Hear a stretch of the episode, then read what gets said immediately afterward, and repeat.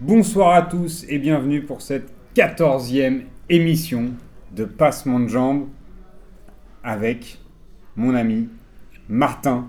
Bonsoir à tous. À ma gauche. Pourquoi j'ai envie de rigoler ce soir Parce que j'ai dit mon ami. Ouais, peut-être. Je suis en pleine D'habitude forme. on se déteste. Ouais, mais je suis en pleine forme.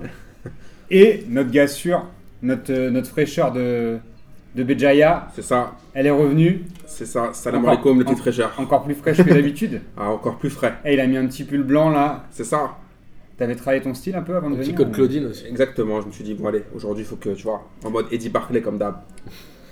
Et moi-même, euh, Et Boris. euh, toujours, euh, toujours au mic. Notre maître de cérémonie. DJ, euh, DJ Boris. euh, ce- MC, ce- MC Bobo. Ce soir, c'est soirée, euh, c'est soirée bobo.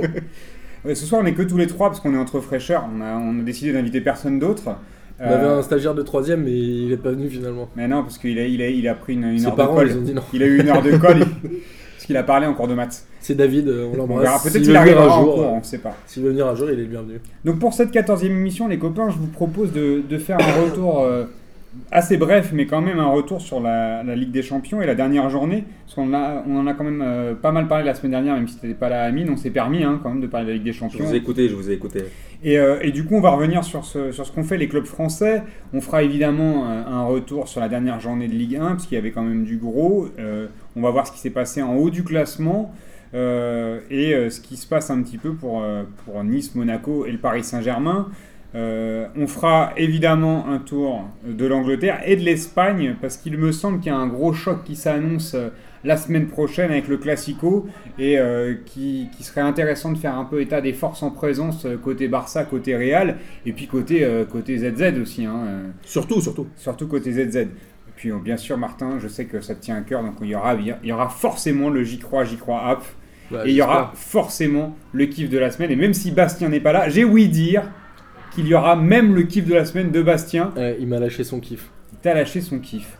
Donc je vous propose de commencer par un retour sur la Ligue des Champions avec, euh, commençons par Monaco euh, qui affrontait Tottenham à Louis II, qui avait son destin entre ses mains. Que s'est-il passé Martin?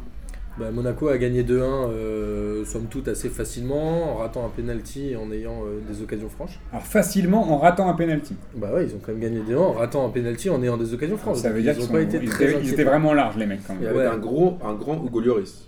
Voilà, j'allais le dire, voilà, Ah. Amine il revient. y Excuse-moi, on excuse-moi. va lui faire faire une émission tout seul parce qu'il a pas assez parlé. Grand, genre il a grandi ou grand euh, Non, là, franchement, il a sorti des, des arrêts de ouf, mais Martin va, va pouvoir développer.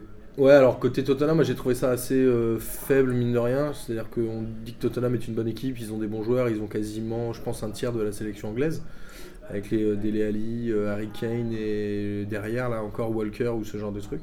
On dit surtout que c'est une équipe qui joue bien au ballon, mais est-ce que c'est pas, euh, est-ce que c'est pas à la, quand, on le met un peu en lumière euh, par rapport au championnat anglais, peut-être que c'est une équipe qui joue bien au ballon, mais que quand il se retrouve euh, euh, face à, à une équipe comme Monaco qui joue vraiment très bien en ce moment, euh, on voit les lacunes et euh, peut-être la différence de niveau quand on entend, quand, enfin, quand on entend euh, euh, jouer bien au foot, c'est, peut-être un peu différent entre, euh, Bah, entre la France et l'Angleterre. hein. En fait, l'Angleterre, on en a déjà parlé et on vous pourrez donner votre avis, mais je sais qu'on a le même. C'est que le championnat d'Angleterre est quand même encore surcoté, j'ai l'impression qu'on le dit tout le temps. Mais globalement, cette équipe de Tottenham, aujourd'hui, je pense qu'il n'y a pas un joueur qui serait titulaire dans un grand club européen, même si c'est, je crois, les 3e ou 4e du championnat, qui se sont qualifiés pour la Ligue des Champions. Mais globalement, à part Dele Alli qui est prometteur, qui a 21 ans, euh, voilà, c'est pas des super, c'est pas des super joueurs. Donc cette équipe de Tottenham, elle est très bien pour le championnat anglais, elle est très bien pour jouer les places qualificatives pour la Ligue des Champions, mais c'est beaucoup plus difficile en Ligue des Champions. Ils, Après, sont, ils sont actuellement cinquième hein, du championnat. ils sont cinquièmes du championnat et ils sont pas très loin, je crois. Enfin bon, après le Ils championnat sont à anglais, 4 points de Arsenal, du quatrième. Qui est quand même pas euh, voilà. Après, on peut revenir sur Monaco. Moi, je, je tiens à souligner la performance de Monaco. Monaco qui a fait, je crois, deux tours préliminaires, Exactement. qui était dans le quatrième chapeau. Deux tours de barrage. qui était dans le quatrième chapeau et qui se retrouve premier à une journée de la fin euh, et qui a dominé son groupe, mine de rien.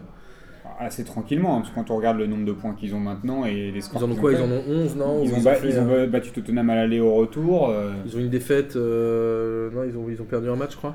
Mais globalement, euh, pour moi, Monaco, c'est un peu l'équipe italienne des années 2000. C'est c'est le Monaco de la Ligue des Champions. C'est que tu les vois, ils sont solides derrière, ils te plantent des buts quand il faut, au moment où il faut. Contre Tottenham, je crois que c'était juste avant la mi-temps. Euh, voilà, donc c'est une équipe qui est costaud. Et Voilà, ça commence à être en mode valise, hein, même en Ligue des Champions. euh, Bon, là, ils, ils en mettent que deux, mais ils auraient pu en mettre quatre. Et en championnat, on voit comment il déroule. On, on reviendra un petit peu après sur la Ligue 1, mais euh, c'est c'est vrai qu'il donne une. On, on le dit semaine après semaine, il donne une impression de puissance, Ils ont Euh, pas de- perdu, ils ont fait deux matchs nuls, euh, Boris. de sérénité. Ils ont accroché un match nul à la fin chez eux contre Moscou et euh, voilà. voilà pardon. Parce que j'avais pas dit qu'ils avaient perdu. Moi, Non, non, mais c'est vrai oui, je sais, je m'auto-corrige Ah, parce que je suis un mec cool. Euh, et c'est vrai qu'on les sent, euh, pour, le, pour le coup, très sereins dans la gestion de leur match. Dans la gestion de l'effectif aussi. Ils, ratent un penalty, euh, on n'a pas l'impression qu'ils sont plus déstabilisés plus que ça. Et au final, au final ils, ont, ils, ont, ils ont été gagnés ce match assez tranquillement.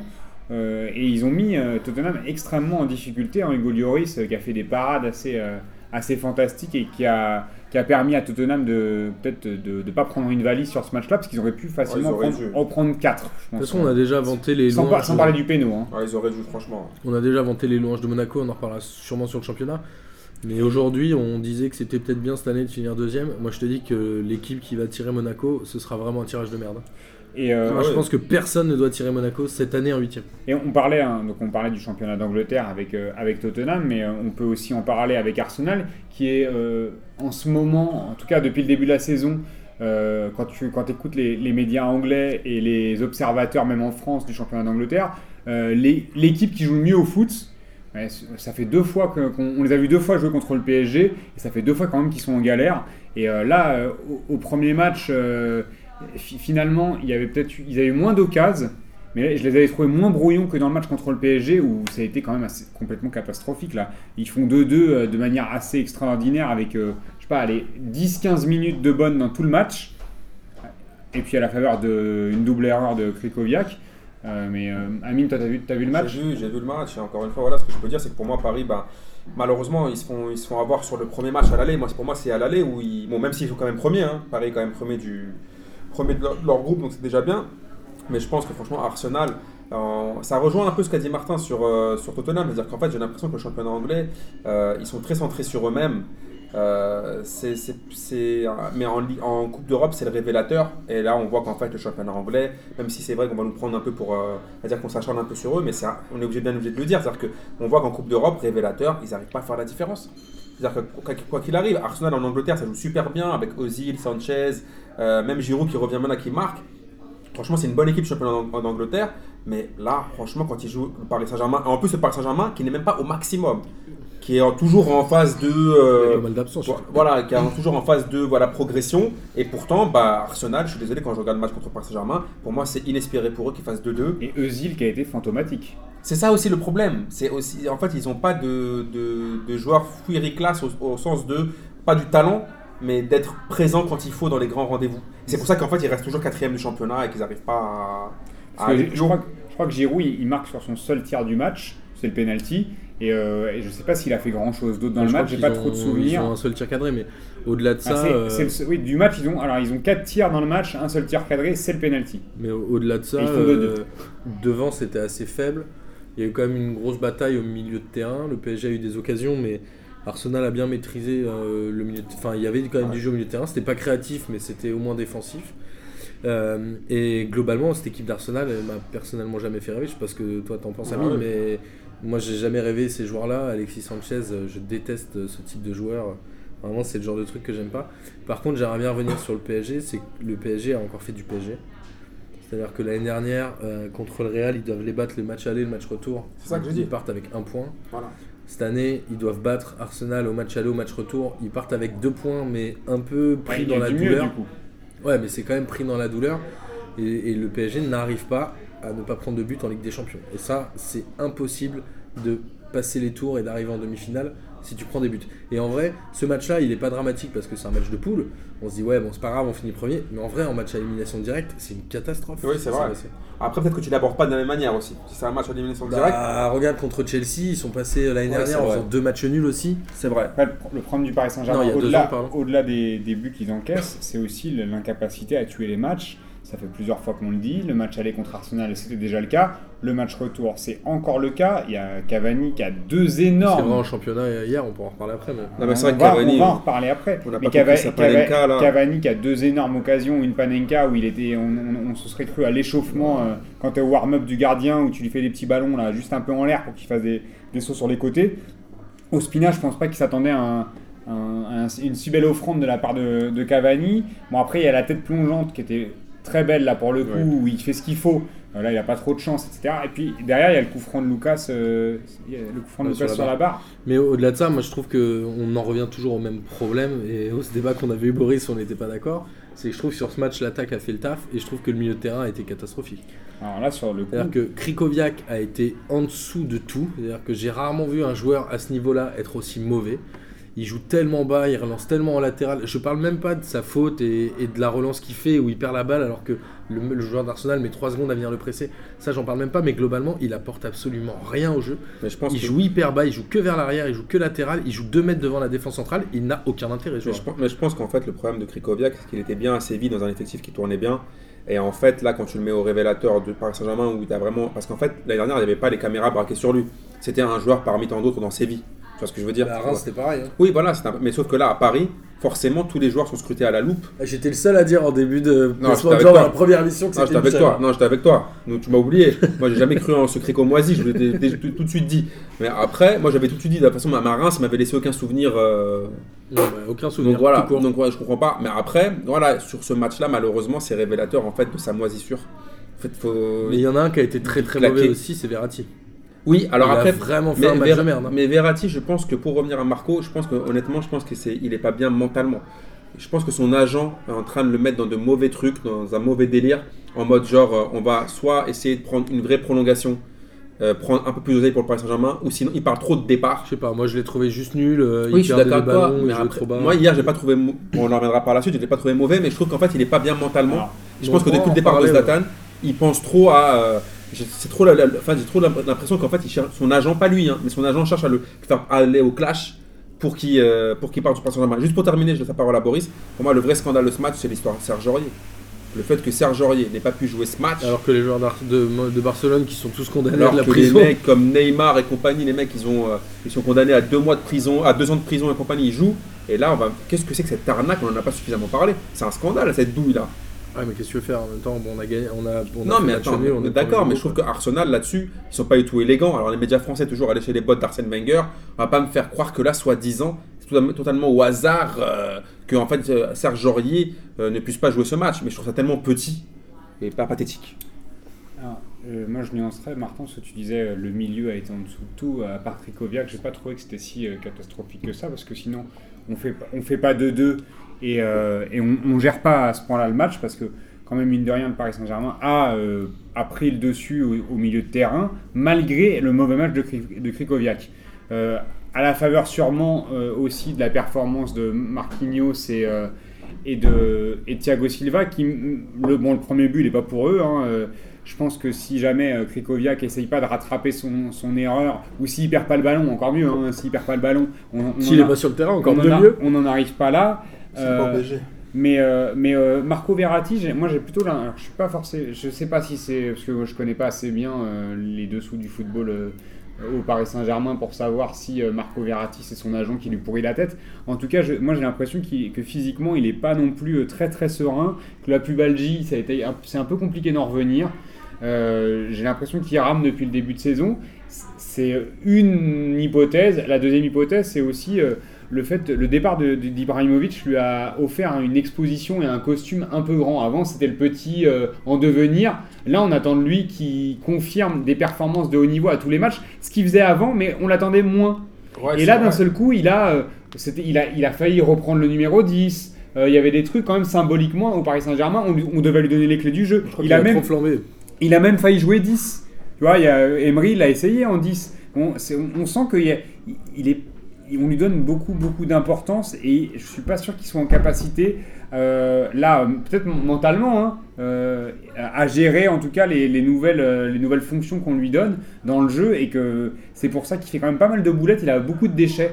euh, dans tous les matchs, il perd beaucoup de ballons. On euh, autour de lui aussi, mais. euh, et euh, après, Moi, il je joue- trouvé très décevant quand même. donc je sais, je sais pas, mais en tout cas, euh, si c'est une, une histoire d'agent en tout cas, mais euh, moi je suis un peu déçu. Après sur l'affaire Dorier, euh, moi ce que j'ai pas compris, c'est surtout que euh, dix- euh, non, combien, trois semaines avant, euh, ils lui ont filé le, ils lui ont filé un visa et que deux jours avant ils lui enlèvent. Ça, moi j'ai pas compris. C'est Mais une grosse disquette. Et j'ai bien aimé moi la les réactions de Nasser qui a dit mais l'UEFA l'UE quand les journalistes ont dit mais l'UEFA vous a soutenu il a dit comment ils nous ont soutenu hein quand on nous envoie un mail pour nous dire qu'on est désolé c'est pas soutenir ça et il a raison parce que Ouais, ça bien c'est du foutage de gueule au fond et euh, Bon, après, euh, c'est aussi ce truc-là où je pense qu'on se, voit toujours, nous, le football français, comme des petits et qu'on ne se fait pas respecter. c'est que... un peu vrai, ça se Ouais, voit mais- mais du- l'arbitrage. non, mais du coup, Monaco Ça contre serait la jamais arrivé Juventus. au Real, ça. Du coup, on ne se fait pas, Monaco on se fait pas respecter. Juventus, Je suis d'accord, ça ne serait jamais arrivé au Real. Jamais. Ce n'est pas arrivé au Barça. Je vous propose de parler brièvement quand même de Lyon, parce qu'on a beaucoup parlé de, de Monaco et, et du Paris Saint-Germain. Lyon qui a gagné donc, euh, contre Zagreb, et euh, pendant ce temps-là, Séville qui a perdu à domicile 3-1 contre la Juventus de Turin. Euh, ça offre euh, un mince espoir à Lyon de se qualifier, puisqu'en cas de victoire contre Séville, il serait qualifié Avec deux d'écart. avec buts d'écart. Est-ce que vous pensez euh, que Lyon est capable de l'exploit et on, on en terminera là sur la Ligue des Champions? Franchement, non. On va pas. on va pas- je C'est pas j'y crois, j'y crois. Non, non, mais attends, le truc c'est qu'ils ont, ils ont gagné, ils ont battu Zagreb 1-0, il me semble. Zagreb, c'est vraiment l'équipe, l'une des équipes les plus faibles de la Ligue des Champions. Je sais pas Oh. s'ils ont déjà gagné un match avec des champions. Voilà, Je déjà. suis même pas sûr. Voilà, donc déjà, c'est même pas sûr. Après, euh, de ce que j'ai vu de, de Séville, euh, pour moi, c'est mission impossible. Après, dans le football, tout est possible. Mais si tu me demandes aujourd'hui, est-ce que Lyon va réussir à battre Séville de deux buts d'écart? Non. Moi, je pense que ça aurait été bien que le match arrive cette semaine. Après la grosse prestation qu'ils ont fait contre le PSG en deuxième mi-temps. Euh, mais globalement, ils peuvent le faire. Et je vais dire même, je souhaite qu'ils le fassent. Puisque je sais même pas si c'est déjà arrivé d'avoir trois clubs français en huitième. Je pense que c'est jamais arrivé. Aujourd'hui, on a quand même Monaco qui est sûr d'être premier. Le PSG qui, a priori, euh, s'ils battent le Dogorets, sont premiers. Donc, Ils ce qui devrait être une formalité. Si on a en plus Lyon qui est deuxième, ce serait vraiment mortel. Et ça compenserait la faiblesse et la moisissure, comme dirait Amine, de tous ces clubs français qui sont en Europa. League. Et qui, Comme et qui Nice. nous plombe, qui nous plombe le. J'en qui colle une pour ça. Sky. Franchement, Nice, c'est un foutage de gueule. Euh, ils ont largement le niveau pour passer les poules. Et ils pas. la gueule du monde. Bon, moi, je pense que Lyon ne se qualifiera pas malheureusement. Comme c'est Euh, bizarre. Non, mais parce que je les vois pas battre euh, Ouais, Séville ils font de, quand même de- deux de gros buts matchs contre d'écart. la Juve. hein. Mais en même temps, parce que Séville, ça attaque beaucoup. Et il faut, faut se dire, faut le mettre quand même. euh, la- euh, en- Ils perdent que 1-0 à l'aller. Non, hein. faut le mettre en relief avec le fait que la Juve, c'est pas une équipe qui attaque beaucoup. Lyon, ils font deux gros matchs, mais dans, face à une équipe de la Juve qui gère, qui est dans la gestion. Séville, on va voir s'ils arrivent à tenir Nasri euh, et compagnie. Là, ça sera, ça sera peut-être autre chose. hein. Moi, je dis que Sachant, s'ils marquent vite, ils peuvent le faire. sachant que la défense de Lyon, elle est quand même Ouais. vraiment faible. Diakabi Mapou, c'est vraiment, C'est mieux que vraiment avant. pété. mais- Diakabi, c'est mieux Tu vas enchaîner sur PSG Lyon du coup. Diakabi, c'est mieux. Bah, on va, on va d'ailleurs enchaîner sur euh, PSG Lyon parce que Diakabi, c'est pas mieux. Euh, on, on a, alors, on a vu euh, un, un Lyon à deux vitesses euh, hier soir. Je sais pas ce que vous en penserez. En tout cas, euh, une première mi-temps où ils auraient pu rentrer avec 2-3 buts dans la musette si le PSG avait concrétisé ses occasions. Et, euh, et une deuxième mi-temps où, par contre, euh, là, euh, à leur tour, ils auraient pu en mettre deux. Ils en mettent qu'un. Ils auraient pu en mettre beaucoup. hein. ils auraient pu en mettre beaucoup. En fait, c'était un vrai bon match de championnat. J'ai vraiment adoré le match hier. Ça a très bien démarré dans les 10 premières minutes. Ça sautait les lignes et tout, c'était vraiment bien. Il y a eu clairement une mi-temps pour chacune des deux équipes. Le PSG a eu la première, Lyon a eu la deuxième. Le PSG marque sur penalty, je crois qu'il n'y a pas grand chose à dire. Ils ont eu quelques occasions Bah, qui sauf, si, pas. sauf si on est arbitre de, de, de box tie, on, Ouais, peut c'est comment- ça. on pourrait commenter le low kick euh, de Raphaël, mais euh, Après, je crois qu'il n'y avait pas tellement d'occasions hyper franches pour le PSG en première mi-temps. Il y a eu le but, mais il n'y a pas eu des grosses, grosses occasions. ah bah il y a le y a la Madjer, euh, euh, heureusement qu'il que ça tape dans le dans son dans son deuxième pied à Lucas parce déjà, je comprends que pas pourquoi il fait une Madjer, mais bon. Ouais, sais Lucas pas. qui a fait un bon match. parce qu'elle est un peu derrière lui. Et, euh, par contre, Anthony Lopez s'est tellement jeté que si jamais euh, si jamais il, il- elle tape pas dans son pied, il y a but. hein. C'est Après, j'étais assez bluffé fini, hein. par cette équipe de Lyon qui défendait à 5, mais qui arrivait à laisser des gros espaces sur les côtés. Et le, donc les trois défenseurs centraux jouaient vraiment sur la ligne de 6 mètres, et les deux latéraux jouaient au bord de la ligne de la surface de Ah, ils sont censés avoir joué en 4-3-3 quand même. hein. Ouais, enfin c'était un 4-3-3. peu, euh, Ils c'était sont un peu censés, étrange, c'est- mais... c'était la, la compo de départ. hein. Alors, je Mais en- plus rien au foot alors. Mais en tout cas, euh, je trouvais que le PSG avait bien réussi à répondre à une problématique que Bah, lui la- avait la posé un club. La compo, c'était Raphaël, Mapou, Diakabi et Morel. Gonalon, Tolisso, Ferry au milieu et euh, Ribus, euh, le polonais, là, euh, Non, Fekir est rentré et, après. et, euh, et. Donc un 4-3-3. Mais globalement, ça jouait très bas et je trouve que le PSG a réussi à bien décaler sur les côtés, à bien trouver des solutions. C'était bouché dans l'axe, Lyon défendait. Franchement, il y avait les, les deux lignes de 4 euh, défense milieu de terrain qui étaient à 3 mètres l'une de l'autre, juste devant la surface. C'était un peu compliqué. Après, il y a eu des bons centres, il y a eu des moins bons centres. Je suis un peu déçu par la prestation de Maxwell, qui est à mon avis entièrement fautif sur le but. Alors moi, Je c'est- pense. c'est c'est rare de voir des défenseurs qui veulent pas faire faute en dehors de la surface. hein. Ouais, il est en dehors de la surface. Encore, il aurait été dans la surface, je peux comprendre. Mais là, tu mets ta jambe, hein, tu prends un jaune, c'est pas grave. Mais tu laisses pas rentrer un mec avec un boulevard comme ça dans la surface. Donc euh, voilà, le PSG fait une bonne mi-temps, euh, très bien animé, etc. Et au, euh, au revenir des vestiaires, euh, très bon coaching de Genesio, il faut quand même lui accorder C'est ça. assez rare pour être souligné. ouais. Deux, deux changements à la mi-temps, euh, tout de suite av- après le retour des vestiaires, c'est assez rare. Il a fait rentrer Valbuena à la place de Ribus et euh, Fekir à la place de Ferry, non, je crois. Exactement. Ferry qui a été assez mauvais.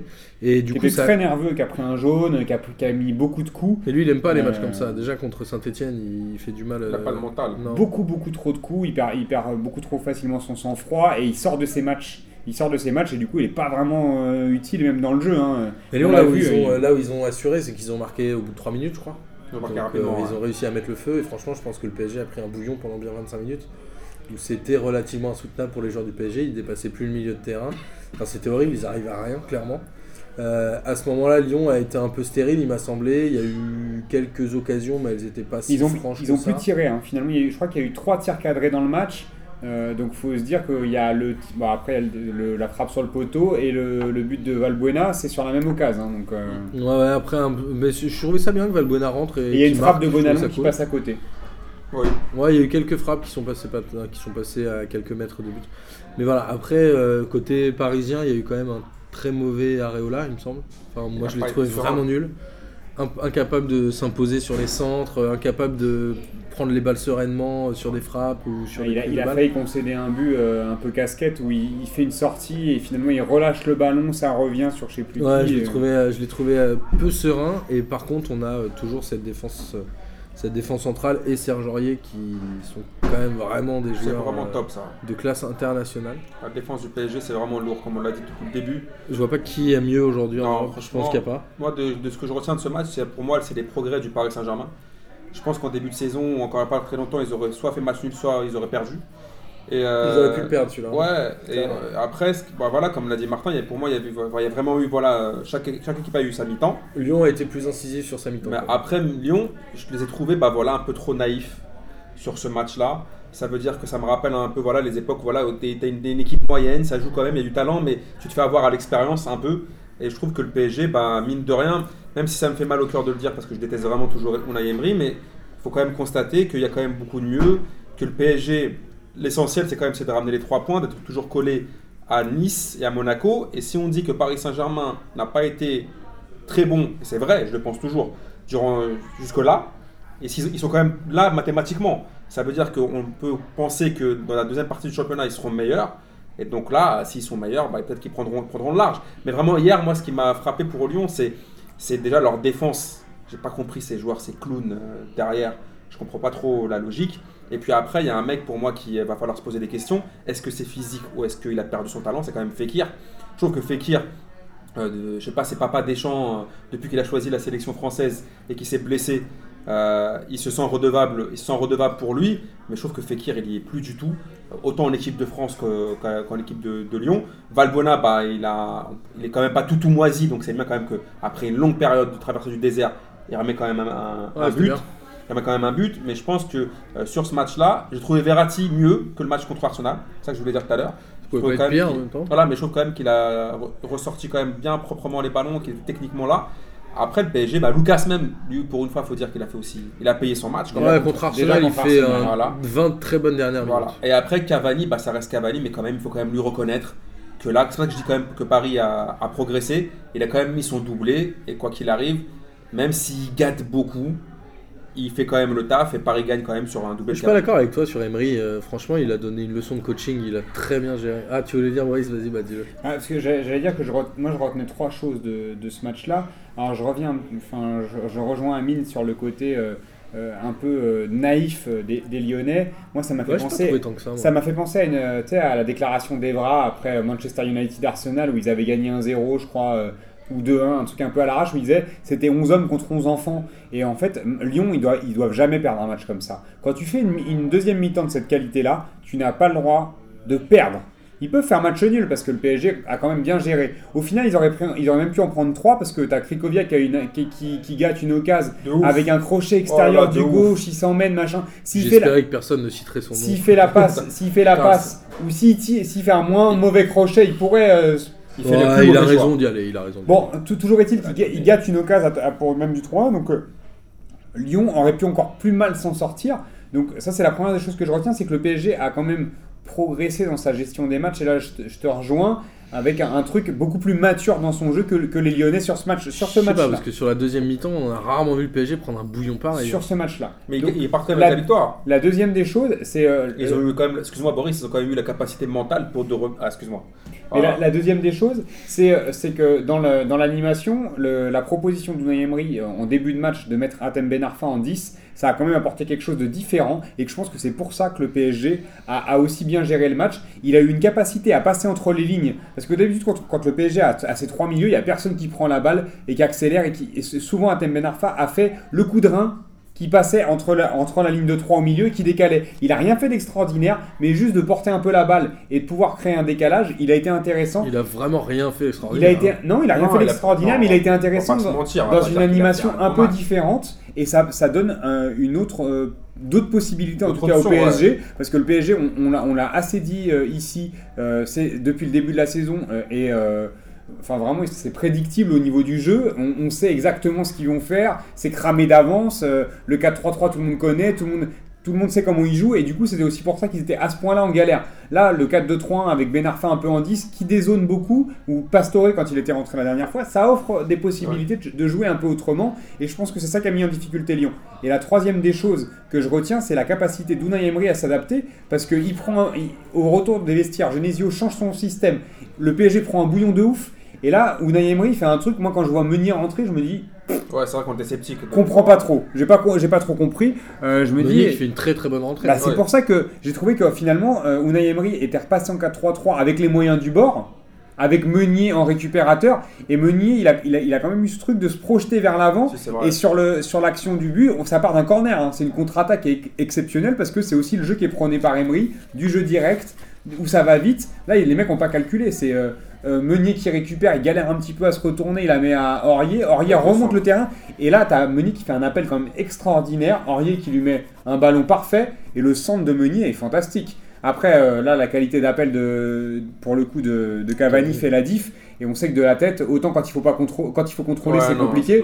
Autant quand il contrôle pas, il, il est, il est vraiment bon. Et là, euh, surtout de la tête, il fait la diff. Et je trouve que là, c'est ces trois choses-là que je retiendrai. C'est la maturité, on, on dirait un petit peu, là, il- ça commence à prendre. On sent que le PSG gère un peu mieux ses matchs.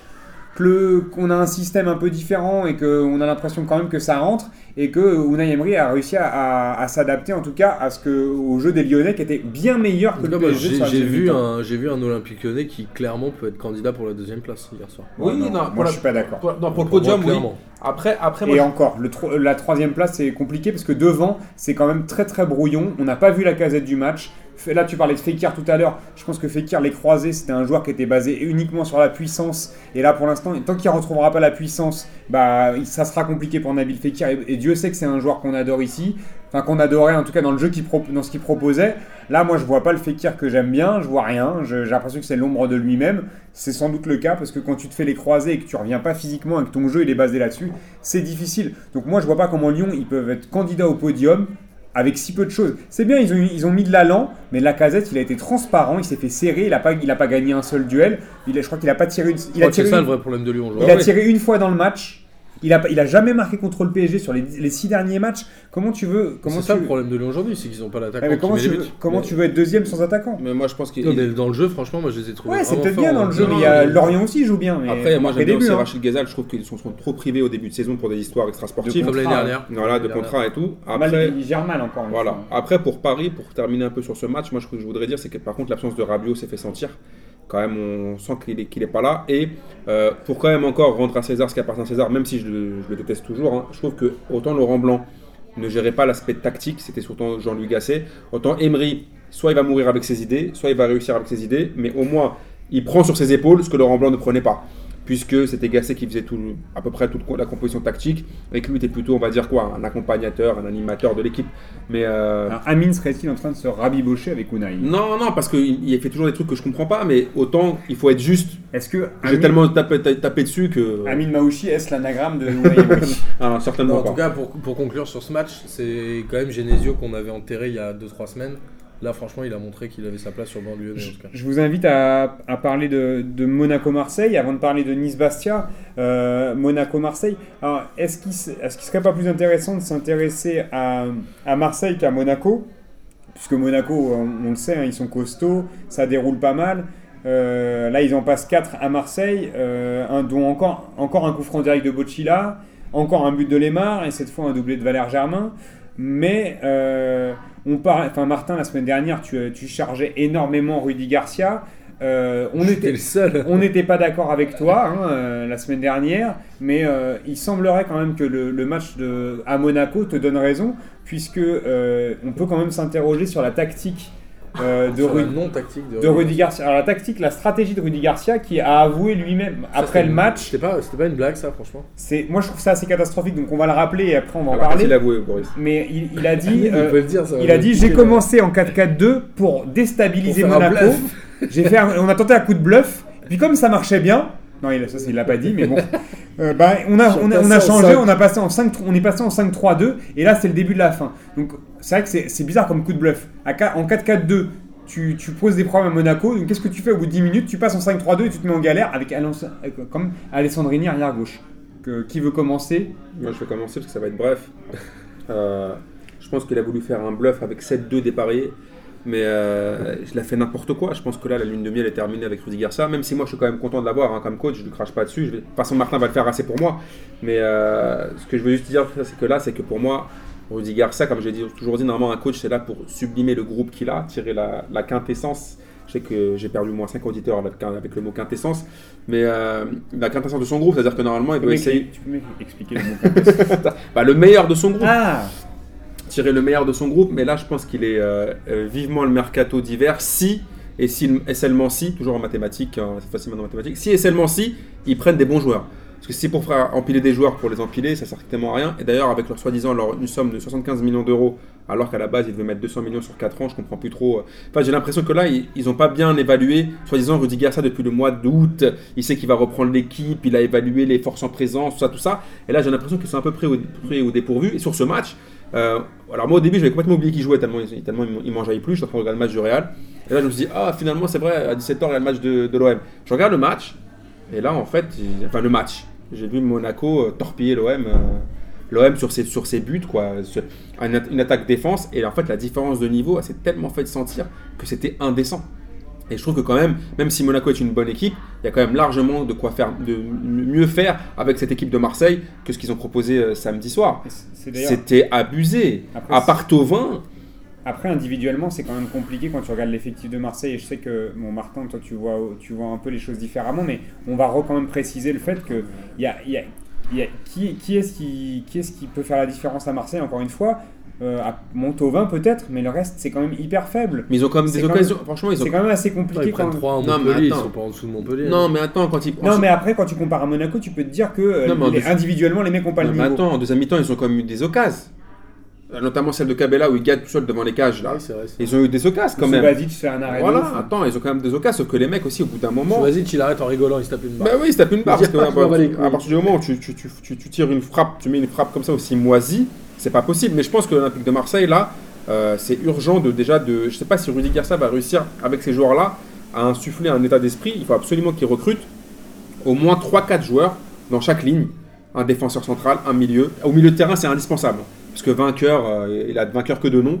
Et euh, il faut un, un bon défenseur, un vrai défenseur, un milieu et un attaquant. Parce que sinon, là, je vois pas comment on peut s'en sortir. Alors, le projet Champions de McCourt, là, euh, c'est pas possible. Alors, Martin, maintenant, écoutez bien l'assassinat en règle, le, le- le fusil à pompe de, de Martin sur, sur Rudy Garcia. Je suis ravi que vous m'attendiez. euh, Il y a Julien euh, aussi qui, qui comprenait pas. Et, enfin, maintenant, il comprend. pourquoi. en fait, je, vais redire ce que j'ai dit des milliers de fois, c'est-à-dire que Il t'a pris ta meuf Rudy Garcia est un incompétent notoire Oh là là. sur l'équipe de l'Olympique de Marseille cette année. Je pense qu'il est arrivé en pourquoi se disant- Parce que je vais, je vais y arriver, laisse-moi finir. pas avec Ça- notaire. Non. Attends, ça, Parce que je pense qu'il est arrivé avec un melon gigantesque en se disant mais moi j'ai moi j'ai été champion de France avec Lille, j'ai entraîné la Roma, je suis le meilleur entraîneur de France, mais en fait c'est une énorme chèvre. Et pourquoi c'est un incompétent notoire? C'est qu'il est incapable sur un match où il a rien à perdre, puisque de toute façon Monaco il balaye tout le monde en ce moment. Il a rien à perdre. Au lieu d'essayer un truc, il va te remettre les 5 derrière avec les joueurs qu'il a, un milieu de terrain qui est d'une faiblesse insolente et il essaye même pas de jouer l'attaque. Il n'a pas de plan de jeu, il n'y a pas de tactique. Et je pense que cet entraîneur est juste has-been pour le championnat de France. Ah, et je pense que Marseille devrait le dégager dès le mois de janvier. c'est encore pire Ah. que moi avec Unai Emery. hein. Alors c'est étonnant. C'est quoi le bilan des points par rapport à Passy et en nombre de points par match? Je suis sûr qu'il en a il est en plus. dessous, je pense. Et Mitchell par rapport à Mitchell, je sais qu'il en a pris moi aussi. T'es sérieux Ah, impossible, tu peux pas mais Rudy Garcia, il se, fout, il se de la gueule des supporters marseillais et personne l'assassine. Ah, C'est une chèvre. Alessandrini putain. arrière gauche, quand même, c'est c'est assez compliqué. Mais hein. alors oui, je voulais arriver à ça aussi. Au-delà de ça, c'est que Garcia, il a pas de plan de jeu.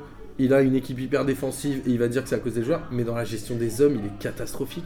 C'est-à-dire qu'il met Alessandrini arrière gauche. Alessandrini, il prend le bouillon. Il s'est fait bouffer par Bernardo Silva. Il fait il mal, fait hein. des fautes sur tout déjà, il monde. a pas de physique, Alessandrini. Et attends, mais il le sort à la 38e minute. Tu crois que le joueur il est comment? Le joueur il va plus jamais rejouer. Il est complètement flingué. Mais- Dans la gestion des hommes, il est nul aussi. C'est vrai que euh, moi, je, là, je lisais une interview de lui où il, il disait qu'ils avaient, il, il n'avait pas euh, de remplaçant à Bédimo et qu'ils étaient toujours obligés de, d'un peu de composer euh, quand il n'était pas là. Mais c'est vrai que ça interroge. Dans ce cas-là, pourquoi tu joues en 3-5-2 avec Aless- Alessandrini euh, arrière gauche alors que ça n'a jamais été son poste? En joue un pas en 5-3-2. 3-5-2, il joue En en 5 derrière. 5-3-2 avec euh, Alessandrini sens. C'est vrai que moi je trouve que c'est compliqué. Si, tu- si tu, tu- tu- dans ce cas-là, il vaut mieux mettre Rekik comme il faisait, tu vois, où tu prends des mecs euh, défenseurs centraux, tu les fais coulisser à gauche, ça sera toujours mieux que Mais faire tu jouer un- changes de système si t'as pas les joueurs. Bah, c'est ce qui- c'est ce qu'il avait fait en début de match et je trouvais ça pas, pas- il a- je pourquoi il a trouvais ça voulu pas, ça, pas imbécile inintéressant de jouer en 4-4-2. En tout début Et- de match, oui. Et c'est assez mal. et c'est encore Ouais. plus étrange quand tu regardes le contenu qu'il ait changé encore de match. Dans ce cas-là, il aurait pu se dire aussi bien bon bah on est là, on reste avec ça et puis finalement les gars bougez pas, on les met en difficulté. Moi je crois c'est euh, un c'est point un peu par bizarre. match? Un point par match de moyenne, il a 5 points en 5 matchs? Une Ouais, non, victoire de nul de défaite, franchement Non, je c'est pense que cata. si- Dans je le pense- fond de jeu, il n'y a rien. Je pense que si l'OM ne recrute pas bien, intelligemment au mercato, euh, ça va être compliqué. Hein. Rudy Garcia, c'est 2 c'est- buts en 5 matchs. c'est quand même ce qu'on disait avant- même euh, même après que Rudy Garcia soit arrivé, on, on disait euh, on disait ici que ça serait compliqué et que Marseille allait jouer le maintien et que s'il faisait 12 ou 13e, ça serait pas mal hein. Bah, je pense pas qu'ils vont, jouer le maintien vu que c'est seulement les deux derniers qui. Mais je les vois fais gaffe, fais gaffe. mais moi je les vois pas, je les vois avec pas une gestion managériale des, des mecs la comme ça, 12e tu vas voir que ça va sombrer. Ah. S'il continue comme ça, il va sombrer. Je vous propose de, de parler un peu de Nice. Euh, on ne veut pas faire les oiseaux de mauvais augure, mais ça fait quand même plusieurs semaines qu'on en parle et qu'on trouve que Nice est sur une pente un peu, un peu dangereuse, dans, que ce soit dans le jeu, euh, dans le melon, parce qu'ils ont, ils étaient- ils ont commencé à être flégons de ouf. Ah. Et, euh, et, et je trouve que s'il y a une occasion à retenir de ce match, c'est le 1 contre 1 d'Alassane Plea euh, À la avec. fin du match. Euh, hein À la fin du match, tu veux dire. non, quand il fait sa talonnade. Ah, euh, Non, non, pas à la fin du match. Il arrive en 1 contre Pas à 1. Il y a, mi-temps, il y a ouais. un 0. en- à la- C'est juste avant la mi-temps. Et il est en 1 contre 1 avec le gardien, avec le cas. Et qu'est-ce qu'il fait? Il se tourne un peu et il fait une talonnade. Alors, c'est bien de traîner avec Balotelli. hein. Moi, j'adore Mario Balotelli euh, pour ses bons côtés, aussi pour ses mauvais côtés parfois. Mais euh, il s'a- il s'agit quand même, si tu prétends jouer le titre, parce que c'est un peu ce qu'ils disent, hein, euh, euh, limite, euh, ils bazardent l'Europa League pour jouer le titre. Bah, je trouve ça un peu compliqué d'être aussi suffisant. Euh, et d'ailleurs, le il a score. fait un match pété après Alessandro Plea, après ce raté. Il est passé complètement travers de son match. D'ailleurs, il a raté 2 1 Pour- contre 1. Pour moi, le, pour moi, le pire, c'est. Je vois, je vois ce que tu veux dire, Boris. Dans, dans la mélonite aiguë, c'est abusé ce qu'il fait sur la talonnade, mais je trouve que ce qu'il fait, j'arrive toujours pas à comprendre. Si ça avait été Cavani, on l'aurait tué. J'arrive toujours pas à comprendre comment il a fait pour rater le dernier 1 contre 1 du match. Il a effacé le gardien. Les cages, elles sont grandes ouvertes. Au lieu de mettre un plat du pied sécurité, je sais pas pourquoi il a voulu mettre la, de la force dans son tir qui a tapé la barre. Alors que là, il avait les 3 Ouais, points. il est un peu déséqu- déséquilibré au moment du tir. Ouais, mais celle-là, attends, elle est Il tombe un peu en arrière. super facile, attends, t'as as dribblé le gardien, les gars, elles sont grandes ouvertes, t'as juste à la mettre un plat du pied. Personnellement, j'en mets une dizaine euh, tous Voilà. les jours. On est comme Ap- ça. mais- Après, sur Nice, je des pense, deux pieds. hein. après, sur Nice, je pense que aussi, ça va, ce qui est bien pour eux, ça va les, les faire redescendre. Ça va les faire redescendre. S'ils terminent troisième, c'est déjà très bien. Euh, je pense que voilà, Mario Balotelli aussi, il y a eu, il y a eu un peu l'effet kermesse, euh, euh, tu vois, un peu la fête au début. Il était chaud physiquement, mais on n'a pas, enfin, faut pas oublier aussi qu'il n'a pas joué pendant je sais pas combien de saisons, qu'il était complètement rincé physiquement. Alors au début sur le talent, il a, il a compensé, mais je pense que maintenant il joue plus et je Ah, pense que Nice, Pléa, c'est c'est bien, mais c'est pas non plus Balotelli. Alors Balotelli, c'est 6 matchs en championnat sur les 14, euh, donc sur les 14 premières journées, 9 matchs toutes compétitions confondues et 7 buts. Donc, je rappelle juste Voilà, ça. après ils sont, ils sont toujours devant, c'est bien, mais euh, je pense pour moi encore une fois que je leur crache pas dessus parce qu'ils ont quand même bien joué au football et qu'ils ont quand même fait apporter quelque chose à la Ligue Ah, 1. contre Bastia, ils ont bien joué hein, encore. Voilà, mais après je pense que ça les fait un peu redescendre. Mais ils ont, eu quel- ils ont concédé quand les- même plusieurs occasions hein, contre Bastia Voilà, qui auraient ils- pu. euh, Ils jouent quand même au football, c'est quand même intéressant. Ouais. Et faut pas trop l'accrocher dessus. J'ai pas tout à fait la même analyse du match. Je l'ai vu avec Bastien pour une fois Voilà. qu'il avait vu un match avant de venir à l'émission. Deuxième, deuxième match coup- de Bastia. du coup, il a dû décaler. En fait, franchement, Nice a très bien joué la première mi-temps. Ils doivent partir avec 2-0, c'était maîtrisé, c'était propre. Après, je pense qu'il faut aussi rappeler le contexte, c'est-à-dire que Bastia et Nice, il y a une espèce de petite tension qui existe depuis un petit moment. Et notamment le cas qui, est- qui avait sorti son drapeau corse il y a deux ans, je crois maintenant. Et qui a fait un match énorme. Qui a fait un match énorme justement. Crivelli qui avait l'air d'avoir aussi la rage contre les Niçois. Bastia qui a fait un bon premier quart d'heure de deuxième mi-temps, mais globalement ils n'ont pas été hyper dangereux et c'est quand même hyper faible Bastia. Et je pense qu'ils ont fait match nul dans le contexte, mais moi j'ai trouvé que cette équipe de Nice méritait de gagner ce match. Voilà. Et que c'est pour ça que je Ça les coulerai pas aussi vite. Mais ça fait plusieurs fois qu'ils méritent. Et ça fait plusieurs fois qu'ils qu'ils gagnent pas. Je vous rappelle le match à Caen, hein, euh, où ils, euh, ils perdent méritaient de 1-0. gagner, ils perdent un 0. Euh, la dernière fois, euh, ils méritent, mais ça se passe pas comme ils veulent. Bah, et ils ont encore une fois, de ils autres. méritent et ils font un partout. Ouais, mais dans ce cas-là, euh, tu vois, ça veut dire que. Après, et, je moi je les enterrerai pas si. Après, ce qui est bien pour eux, c'est qu'ils jouent plus la Ligue Europa et qu'ils ont perdu 7 points Ils sur n'ont 9. jamais joué. Non, mais ils ont quand même, ont ils ont pas quand même joué. perdu 7 points sur 9 après le- les matchs de Ligue Europa. Donc tu vois, c'est quand même, quand même, c'est un peu. C'est con, hein. tu, dire vas, tu en Europe pour pas jouer la coupe, Voilà. et tu reviens, tu perds les points. Voilà, c'est hein. quand, même- c'est quand même ouf. Et je pense que là, moi encore une fois, je le dis, je pense qu'ils vont. On va voir ce qu'ils vont donner. Il faut pas trop trop les enterrer. Mais déjà, s'ils terminent troisième, ça sera déjà une super saison. Et après, Exactement. Est-ce que la Vedzi va arriver Ah à Nice j'ai entendu qu'ils en parlaient de ça. Ouais, Est-ce appa- que- apparemment, apparemment non. Non? Ah, quel dommage. Parce que franchement, je pense que sur les. Trop cher. Ah, franchement, si- il il prend, à mon avis, il est beaucoup trop cher, il baissera pas son salaire. hein.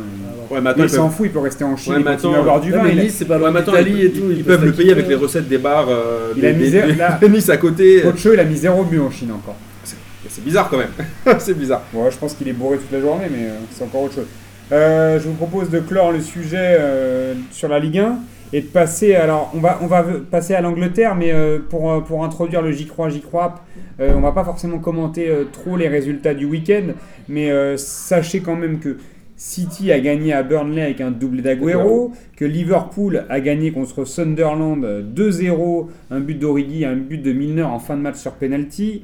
Chelsea, et c'est là que l'é- l'écart se creuse et que pour Tottenham c'est un peu compliqué, ils sont un peu décrochés. Chelsea a battu Tottenham 2 buts à 1, avec un but de Pedro, un but de Moses euh, qui répondait à un but d'Eriksson en début de match. Qu'Arsenal a battu Bournemouth, hein, ils sont bien relevés après, euh, après le match nul en Ligue des Champions qui était un peu compliqué. Finalement, ils ont sorti un bon match contre Bournemouth. Bon, c'est un peu, c'est que Bournemouth, mais doublé d'Alexis Sanchez avec un péno encore. Et euh, surtout, et c'est là où ça introduit le j'y crois, j'y crois, Manchester United qui fait un partout contre West Ham. Donc Zlatan qui a marqué, ça faisait longtemps qu'il n'avait pas marqué d'ailleurs, Sur Qui a- belle passe de qui a, qui a égalisé après une ouverture de Pogba avec une tête un peu, re- enfin une tête en arrière, euh, donc qui a égalisé. Et c'est les deux buts hein, sont arrivés en début de match. Hein. Sakou qui avait ouvert le score pour West Ham et, et Zlatan à la 23e qui égalise. Mais surtout, on, re- on- on retiendra l'expulsion de José Mourinho qui était très énervé dans ce match-là. On l'a senti très très très tendu. Euh, il est expulsé après euh, que Pogba, en plus, avait euh, une simulation de Pogba où il demande un penalty, il n'y a jamais péno. Et du coup, il s'énerve, il tape dans une bouteille, je sais plus quoi, et il se fait expulser. Et là, on commence à voir en Angleterre que de tous les côtés, tout le monde est en train de dire que Mourinho est en train de salir. et c'est comme ça que c'est dit. Hein. Martin euh, l'ancien d'Arsenal, qui lui est tombé dessus, les journaux, enfin tout le Daily Mirror, qui disent qu'il donne une mauvaise image de Manchester United euh, et que c'est, il correspond pas du tout à la- le côté, au côté classe hein, que, que, que pouvait avoir Ma- Manu et qu'on sent son côté rageux qui ressort. Donc là, la question du j'y crois, j'y crois, c'est euh, Mourinho se fait virer avant la fin de la saison. Vous y croyez, vous y croyez pas Je vous rappelle que Manchester United est alors 1, 2, 3, 4, 5, 6e, si je me trompe pas, avec 20 points. Ils sont déjà à 11 points de Chelsea, 4 points de Tottenham qui est euh, 5e, Arsenal 28, City 30, Liverpool 30, donc Chelsea 31 points.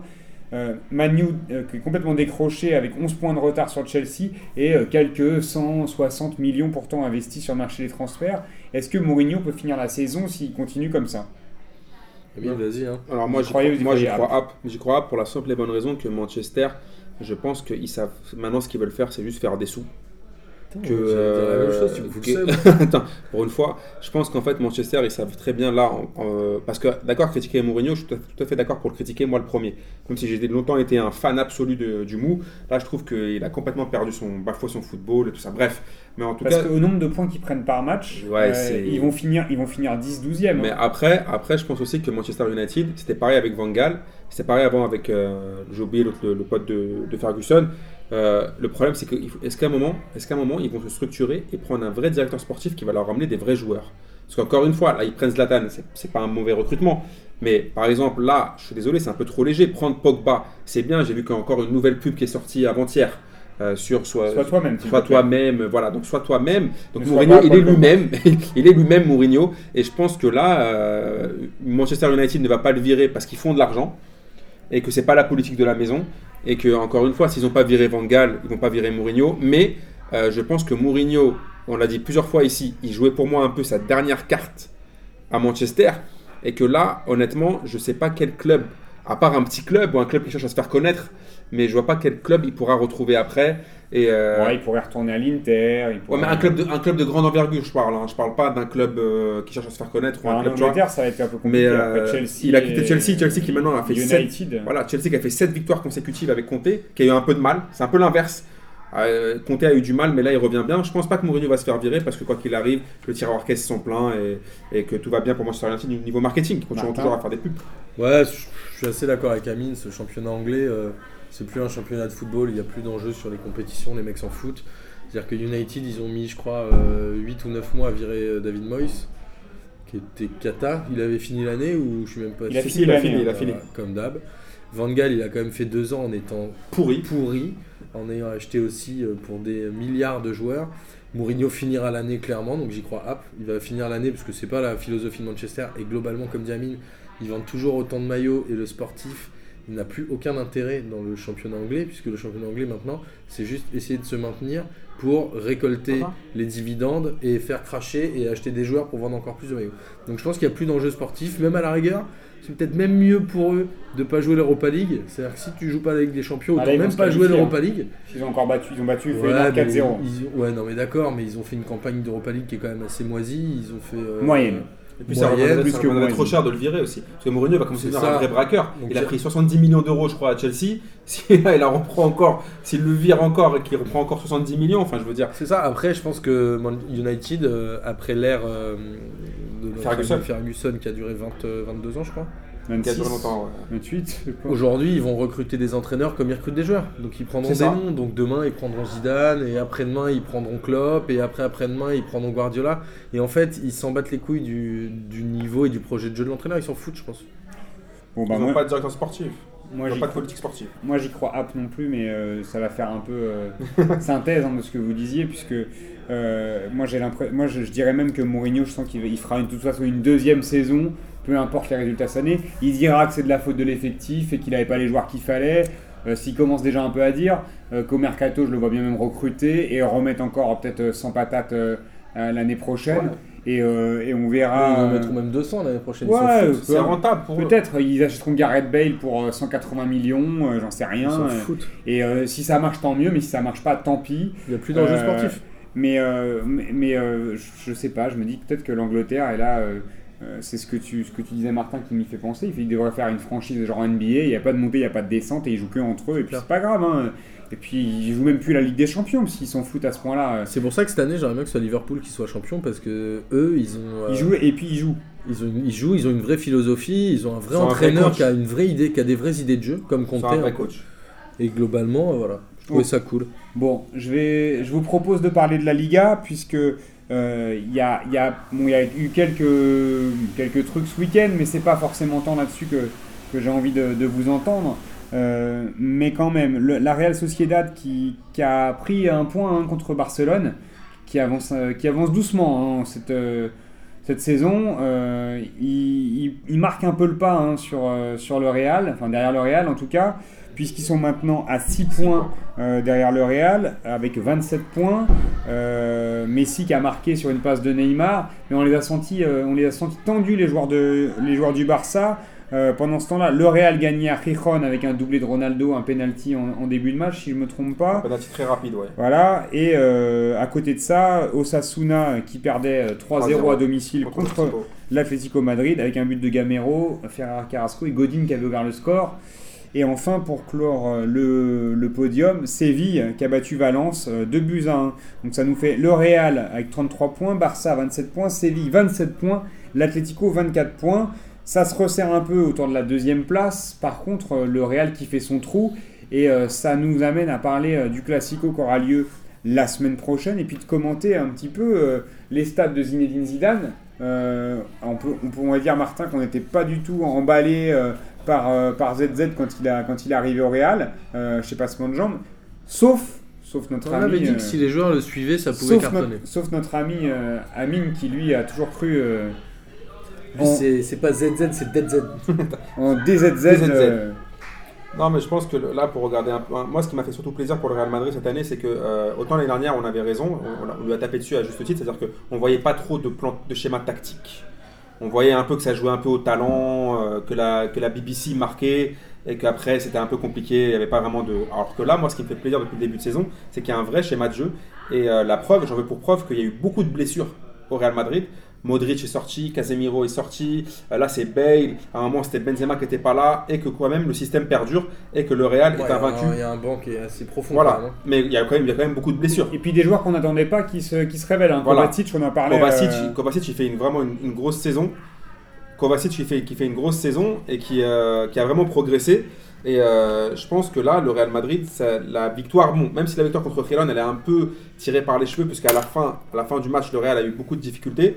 Avec leur maillot fait par les déchets d'océan, euh, un nouveau maillot du Real Madrid Ah, euh, ça, recyclé. euh, Moi, j'ai pas vu le match, Voilà, j'ai juste un vu euh, le résumé et euh, ils expliquaient pas pourquoi ils avaient ce ouais, match. ils avaient un, euh, ils avaient un ce maillot, match, ce maillot ils- bizarre. ce maillot bien moisi, mais bon, quand même. Si, on était, en a parlé dans un PDG, c'était Adidas et. T'as pas Non, mais, mais si, et le Bayern, vous avez vu, mais je- je- quand j'ai vu le résumé, j'y ai pas pensé. Bon, Avec la pluie, ils étaient tout blancs. Donc, euh, Ah, les sponsors. sont partis. Voilà. Ils se D'accord. voyaient Voilà. plus. Voilà, ils ne se voyaient plus, mais je pense que le Real Madrid, là, a 6 points d'avance sur le Barça, comme on a dit. Ils en ont 9 sur l'Atletico. Et euh, ils ne sont même pas obligés de gagner le, le- le Classico euh, à l'extérieur samedi prochain. Euh, et je pense que le, le Real, après, il faudra voir sur toute la saison, mais c'est quand même ce qu'ils font, c'est énorme. Bon, Bale s'est blessé, s'est blessé, je crois, deux mois. Ça va être un peu compliqué.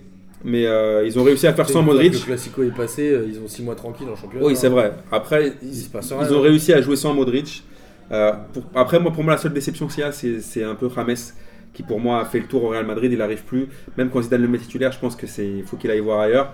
Mais sinon, euh, Mais Ils parlaient pas de le prêter ou de le vendre à la- au mercato d'hiver. bah, je hein. pense, ouais, je pense qu'il vaut mieux. Et euh, Ouais, United n'aimerait pas le récupérer là bah, ouais, leur- Ils pourraient jouer l'Europa 150, League. ils achètent. et ouais, c'est c'est pas assez cher pour eux, mais par contre, ils vendraient des maillots, James. Bah, Parce qu'il en vend énormément. A-. Il a beaucoup d'amis sur Instagram, donc peut-être que Manchester va le prendre.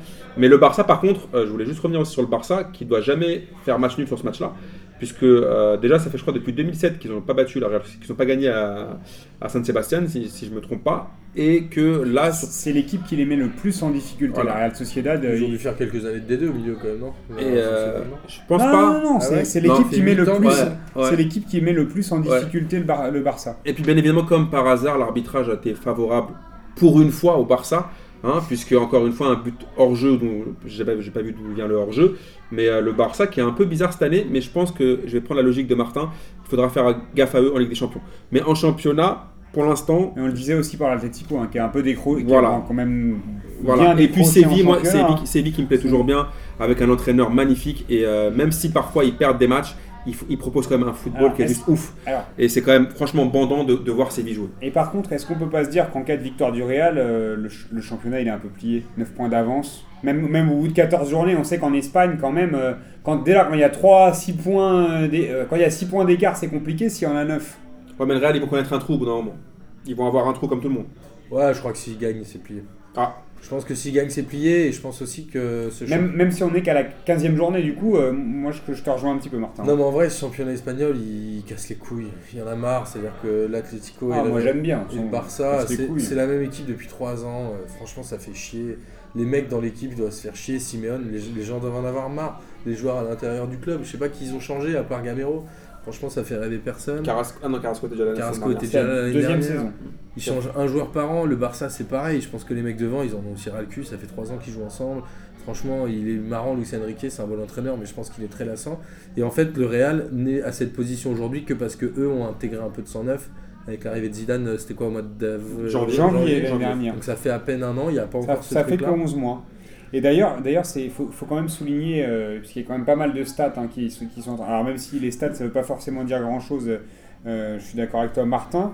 euh, là, il y en a quand même certaines qui sont révélatrices de ce que Zidane a pu faire, hein, parce que c'est pas rien. Il est sur, sous le coup d'un record d'invincibilité de, 30, de 34, non, 31 matchs. Le record, c'est 34.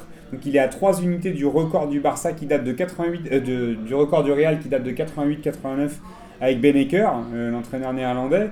Euh, et là, ils sont là, on est sur toute compétition confondue, hein, 24 en Liga. Euh, Zidane, c'est 86 points pris sur les 33 derniers matchs de Liga. C'est le meilleur ratio jamais réalisé pour l'instant par un entraîneur de Liga. Et, après, bon, le seul record qui est au-dessus encore, c'est celui du Barça, donc, qui était de 39 matchs sans défaite avec Luis Enrique. Et c'était l'année dernière, puisqu'il s'était pris fin avec euh, une, Classico, ouais. une victoire du Real euh, à Barcelone euh, l'an dernier, donc, euh, enfin en 2016, hein, du coup en avril. Tu vois, quand je te dis que ce championnat il est lassant, les seules surprises qu'il peut y avoir, c'est quand tu joues un des deux gros, sinon il n'y a pas de surprise. Certes, mais là, là on est en train quand même chiant, de parler je- de, d'une- de- de- On a quand même beaucoup décrié hein, euh, Zidane. Moi, je, moi, le premier, j'étais très, euh, très perplexe euh, par rapport au niveau de Zidane, enfin au niveau, à la capacité de Zidane à, à se présenter comme un, un bon entraîneur, un très bon entraîneur. Euh, J'avais dit qu'il pouvait gagner hein, euh, des trucs avec le, avec le Real. Bon, il a pris, une, Ligue des Champions. On s'est dit ouais, mais c'est grâce aux joueurs. Quand tu regardes quand même les chiffres, tu dis le mec, il, a, il en est à 31 matchs sans défaite, 86 points en, en 33 matchs. C'est un record, 86 points en 33 matchs. On peut pas dire que le mec est claqué au bout d'un moment. C'est pas que grâce aux joueurs, parce qu'il y a. il y a- ah, ça, on a dit que le Non, championnat était claqué. Moi, Non, mais- j'ai dit que le championnat Ouais, mais, était claqué. non, mais là on parle de Zidane. On est un peu le. le- là, je, je- nous invite pour une fois à parler un peu de Zidane parce qu'on était quand même. Martin, toi et moi, hein, on était très, très perplexes. Alors peut-être que t'as pas Mais changé mais d'avis. ce qui pouvait se Moi, je, aussi. moi, je reconnais que. Non, je suis a étonné. Je suis, étonné par ce qu'il arrive à faire. L'équipe, euh, je parle du staff, genre Tony et tout, à mon mais c'est pas mal. mais Mais honnêtement, moi, je suis quand même étonné par ce qu'il arrive à Mais faire. moi là vraiment on me fait plaisir c'est vraiment tactiquement parce que l'année dernière je suis d'accord avec vous la dernière c'était vraiment un peu pour moi c'était vraiment les a trois de devant la saison. ouais l'année dernière Ouais, puis on se rappelle de la victoire à, à- à Rome, par exemple, Ouais, où des Champions, compliqué. où il n'y avait pas Mais- de. il y mais a pas de après, je trouve que par exemple, j'avais vu une image de lui, ce qui m'avait étonné par contre, ce qui m'a beaucoup étonné, c'est que j'avais vu sur la télévision du Real, j'avais vu euh, en fait le film un peu de la finale de la Ligue des Champions, et je l'avais vu dans les vestiaires, comment est-ce qu'il s'exprimait aux joueurs et comment est-ce qu'il leur parlait tactique, et ça m'avait étonné Zidane, parce que je pensais que les joueurs étaient juste un peu fans et qu'en fait il leur disait pas trop de consignes, et en fait ça m'a étonné de voir en fait qu'il leur donnait des vraies consignes tactiques et que les joueurs le suivaient. Et euh, pour revenir juste sur, pour, pour dire sur le, sur le championnat espagnol pour Martin, c'est que je te jure, Martin, regarde Séville jouer ce championnat, et je te jure que ça va te réconcilier avec le championnat espagnol. C'est parce que je pense que Sampaoli a apporté une vraie fraîcheur, comme l'avait fait Simeone un peu. C'est pour ça qu'ils commencent à être bons Voilà. Et qu'ils sont troisième Et, et c'est juste incroyable parce que, voilà, parce que même s'ils prennent des buts, c'est une équipe qui joue de ouf au ballon avec des joueurs comme Vitolo qui est vraiment extraordinaire. Après Nasri on le Banega. connaissait.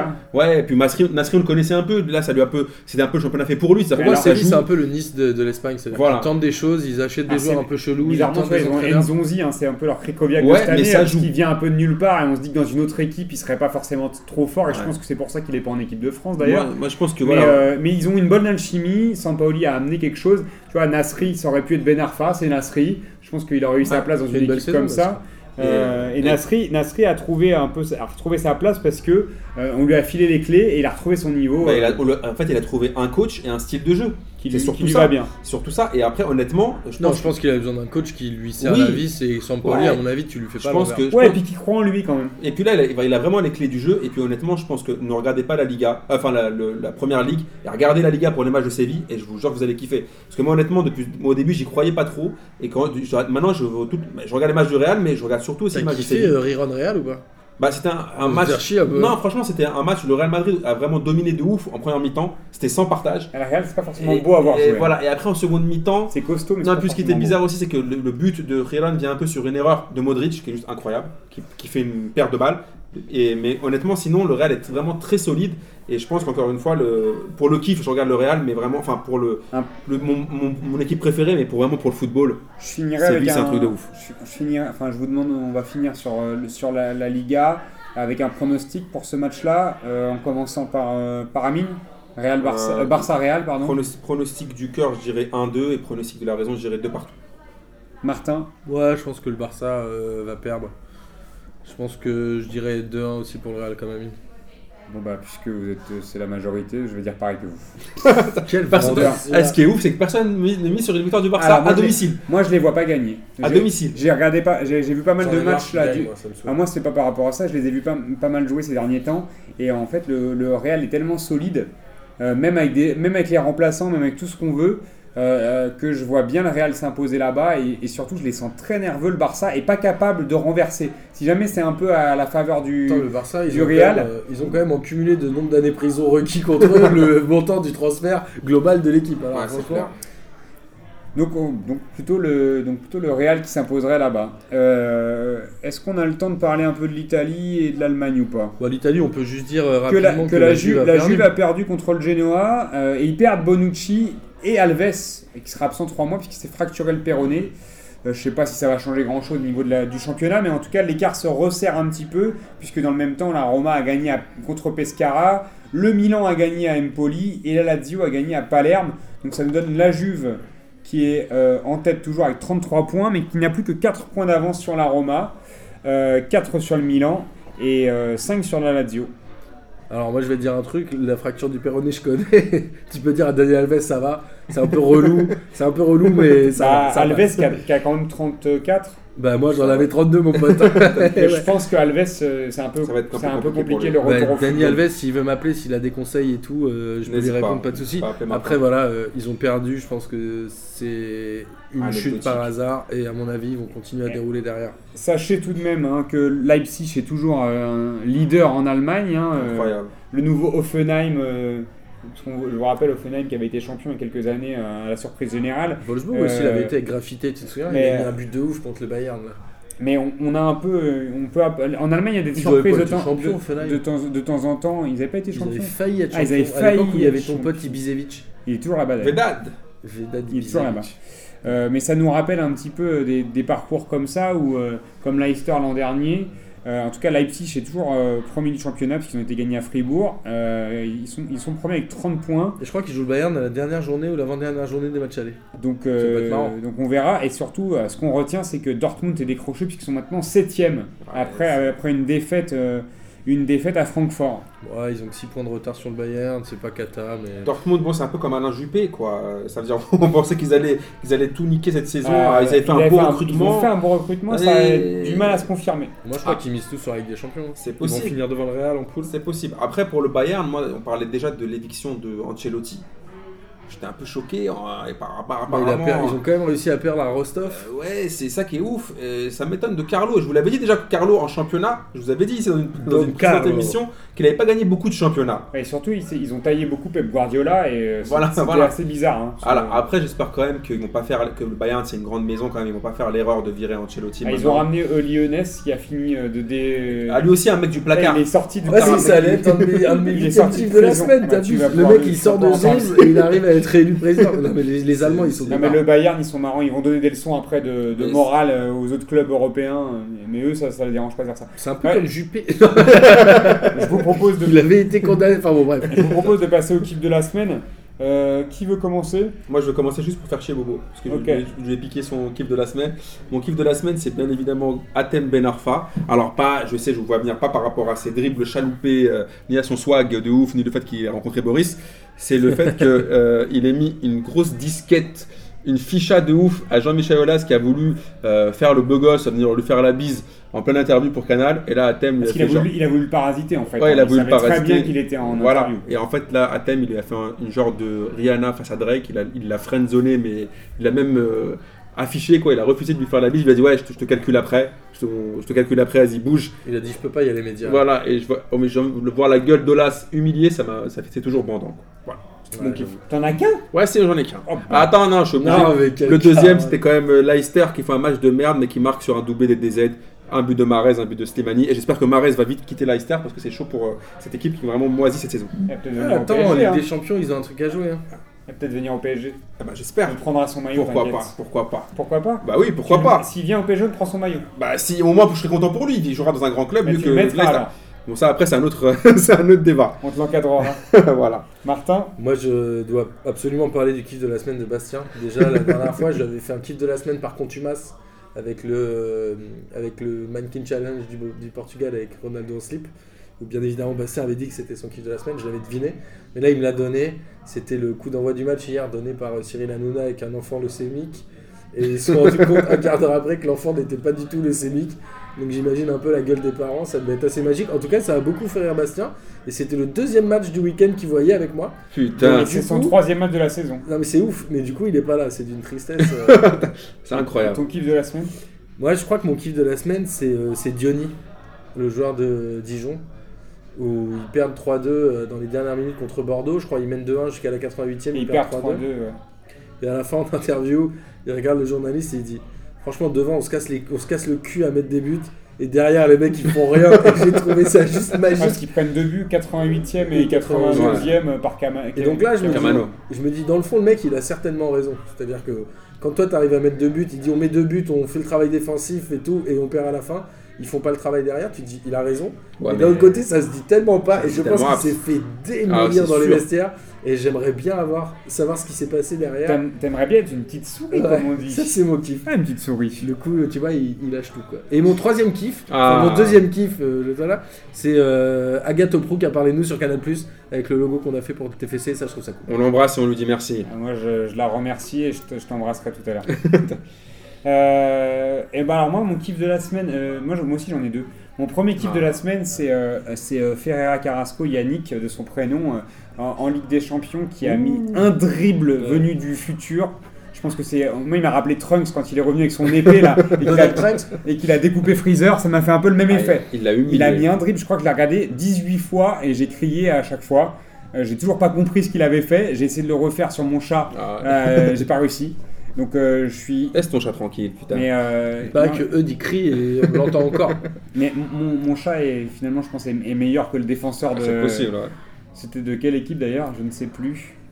Je sais un peu. Bon, enfin bref. gagnent 2-0 en Ligue des Champions. en tout cas, c'est un, un dribble que je vous invite à aller revoir euh, sur YouTube, hein, même si on n'est pas toujours en train de dire ouais les, dri- les YouTubeurs, les, les, les mecs qui sont sur YouTube qui mettent des dribbles, mais là Non, il franchement il, tout est ça. à voir. Ce dribble de Ferreira Carrasco, c'est mon premier kiff de la semaine. Et mon deuxième, dommage je sois pas un DZ quand même. mon deuxième kiff de la semaine, encore plus charmé, je mais il a un peu une coupe de DZ. Ah Mon deuxième kiff de la semaine, c'est Habib Bey, qui, euh, qui, a, qui a dit un truc que j'entends pas souvent euh, sur les observateurs du foot. Il a dit que la première ligue c'était surcoté. Ouais, c'est la première ça. fois qu'un un mec ose le dire. Peut-être que, nous écoutent. Hein. Je sais pas, euh, mais en tout cas, euh, bah nous on veut bien, on veut bien la- la- l'inviter à passer Habib. jambe quand il veut parce que euh, il- on n'entend jamais ça Ouais, euh, chez, les, chez commentateurs et les observateurs euh, du foot anglais. Il y a un peu euh, une uniformité à dire que c'est génial, que c'est le football total, que c'est nanani, que c'est nanana, que c'est fantastique. Euh, et ben nous, on adore le foot et on, on est vraiment déçus euh, par la première ligue. Moi, je me fais chier à chaque fois que je regarde la première ligue. Je comprends pas l'engouement autour de ça. Et j'étais content que euh, qu'un mec euh, soit pas toujours dans ce discours de tout le monde dit pareil et qu'il puisse donner son avis en disant bah ouais c'est surcoté. On regarde et c'est surcoté. Mais la première ligue, ce qui est bien, c'est qu'il y a pas mal de DZ aussi. Ça, Non mais tu vois, il faut, faut un peu. C'est vrai, c'est quand même ça. Je c'est un trouve bon qu'il faut, je trouve Ça, faut avoir un peu de, de courage pour le dire euh, parce que tout le monde dit la même chose. hein, J'ai l'impression dans les, souvent dans les, dans les, chez les observateurs et que c'est mal vu de dire du mal de la première ligue. Il a pas dit du mal, mais il dit c'est un peu surcoté quand même. et- observateur, je dirais du mal de Rudy Garcia aussi. Un peu non mais ça m'a fait un peu kiffer voilà. Mon kiff de la semaine à Big Bay, un, un Marseillais, tu vois comme quoi tout, tout arrive. Mais c'est incroyable, personne n'a parlé de- de- du jeu d'acteur de Dupraz. Mais non, mais je- on arrête de parler de Prince. Ok, Toulouse est d'accord. mort, ils ont fait 3 défaites en 4 matchs avec ça. Non, mais son, son jeu d'acteur, quand Les- il a reçu un projectile, c'était magnifique. Les copains, euh, je vous propose euh, d'en d'en rester là pour cette semaine. Euh, on vous rappelle que la prochaine euh, session, enfin la prochaine session, le- la, pro- la Prochaine journée. journée De, euh, des de la questions. Ligue des questions se déroulera le 15 décembre au comptoir Malzerbe chez Un jeudi. C'est un jeudi. Animé Euh, par le très talentueux et le très érotomane Lucas Moulox. Exactement. On vous attend nombreux. Euh, Il y, a, il y a une nouvelle coupe puisqu'elle a été gagnée par les euh, Babtou Fragiles. euh, Avec des torpilles ou une torpille, je sais plus. Ouais, avec- enfin, Julien et Rémi euh, nous, nous diront, euh, nous rediront comment ils s'appellent parce qu'on n'a pas trop retenu leur nom. Ils repartent avec. Ils, sont repartis avec la coupe, donc il y, a une nouvelle- y a une- il y a une nouvelle coupe en jeu puisqu'ils l'ont gagnée trois fois. Euh, vous pouvez aller d'ailleurs la voir, vous la verrez en photo ce soir parce que je pense qu'on va la mettre euh, sur la page euh, Facebook de Passement de Langue ce euh, soir, on va la mettre sur Twitter aussi. D'ailleurs, si vous ne suivez pas sur Twitter, hein, sachez que vous nous retrouvez, euh, c'est quoi le at? At P2J, at euh, p2j.fr Non, at p2j. PDG underscore FR, je crois. Ouais, mais c'est compliqué parce que sur Facebook tu peux mettre des points, sur Twitter tu peux pas mettre des points. Du coup j'ai essayé de faire. Ouais, je galère. Bah, tapez pas, passement de jambes dans la barre de Bah, recherche. sur sinon, Twitter, euh, vous, envoyez un message sur Facebook, on vous donne un lien.